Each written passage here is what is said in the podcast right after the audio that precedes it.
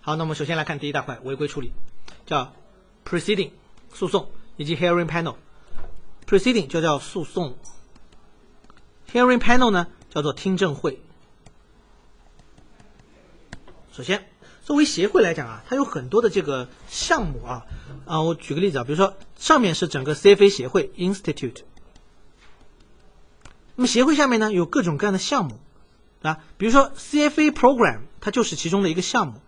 这个项目就是大家目前在参与的这个项目，就是 CFA 考试，能理解吧？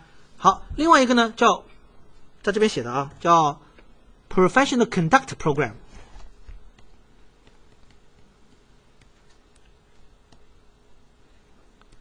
Conduct Program，这个 program 主要是什么呢？都是一些专业行为操守的这样的一个内容，也就是我们职业伦理的内容啊。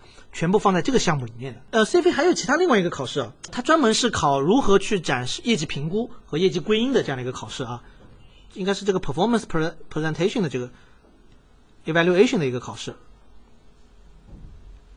啊，这个考试它也会有一个 program，